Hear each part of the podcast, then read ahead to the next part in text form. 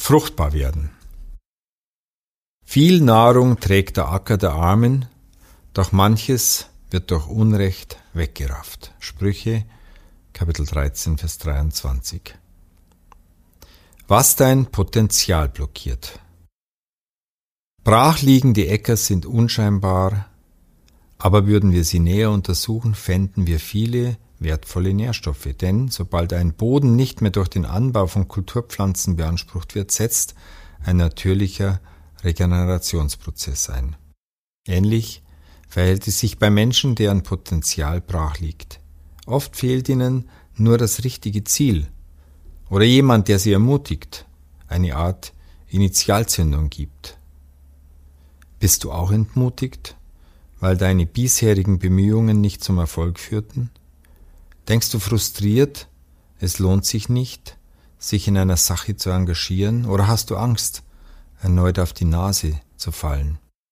Meinst du, der Rückzug oder die Passivität würden deine Situation verbessern? Vielleicht solltest du dich auf die Suche nach den tieferen Ursachen des Problems machen.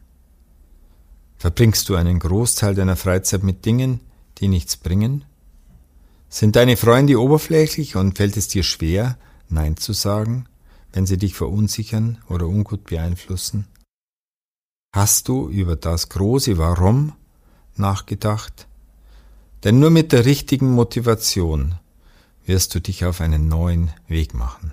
Gewinne wieder Kontrolle über dein Leben. Fange an, die Blockaden in deinem Leben zu erkennen, habe Mut, sie beim Namen zu nennen und niederzuschreiben.